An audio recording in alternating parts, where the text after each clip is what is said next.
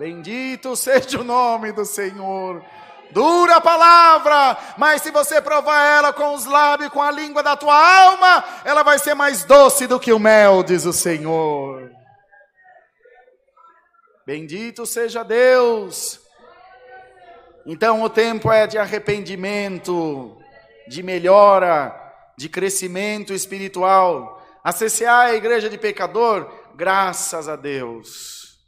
Foi só para isso que a igreja deveria ter sido criada para resgatar, para salvar, para levantar. Mas só depende de cada um de nós.